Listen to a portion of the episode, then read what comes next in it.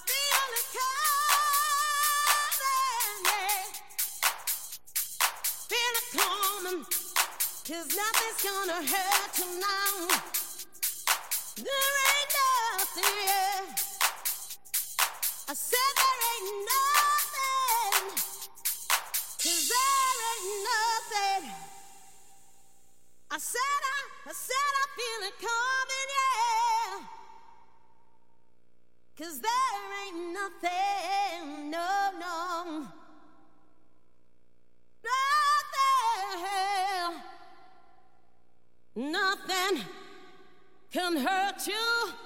Never. I feel.